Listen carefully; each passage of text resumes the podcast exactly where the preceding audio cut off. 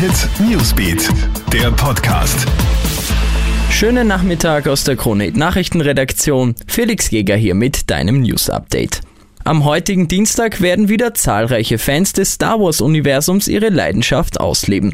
Denn heute ist der 4. Mai, also May the 4th. Seit einem Übersetzungsfehler im deutschen Fernsehen im Jahr 2005 gilt dieser Tag als Star Wars-Tag. Denn ein Dolmetscher übersetzt den aus den Filmen berühmten Satz May the Force be with you, also korrekt eigentlich, möge die Macht mit dir sein, mit am 4. Mai sind wir bei Ihnen. Der Konzern Disney, der die Rechte für Star Wars hält, hat den Fans heute zwei Geschenke gemacht. Neben der Premiere der neuen Serie The Bad Batch gab es noch eine Überraschung, einen Star Wars Kurzfilm in der Welt der Simpsons.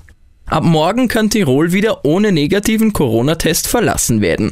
Die Ausreisetestpflicht für das Bundesland wird aufgehoben. Seit 31. März hatte diese ja für Nordtirol und seit 15. April auch für Osttirol gegolten. Hauptgrund war ja das vermehrte Auftreten der sogenannten Fluchtmutante, gegen die die Impfstoffe nicht so gut wirken. Da sich die aber jetzt eindeutig auf dem Rückzug befindet und sich viele Befunde als falsch positiv herausgestellt haben, können die Maßnahmen beendet werden.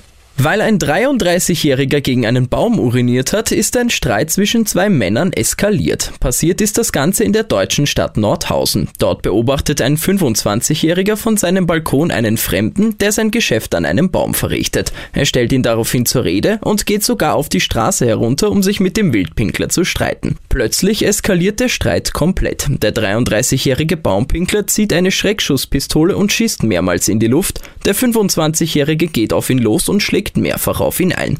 Der Wildpinkler wird leicht verletzt, gegen beide Männer wird jetzt Anzeige erstattet.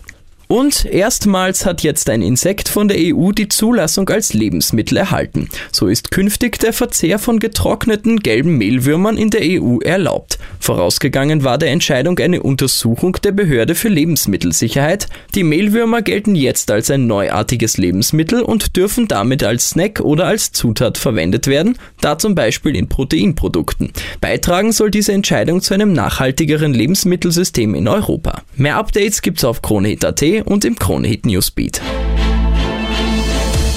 Kronehit Newsbeat, der Podcast.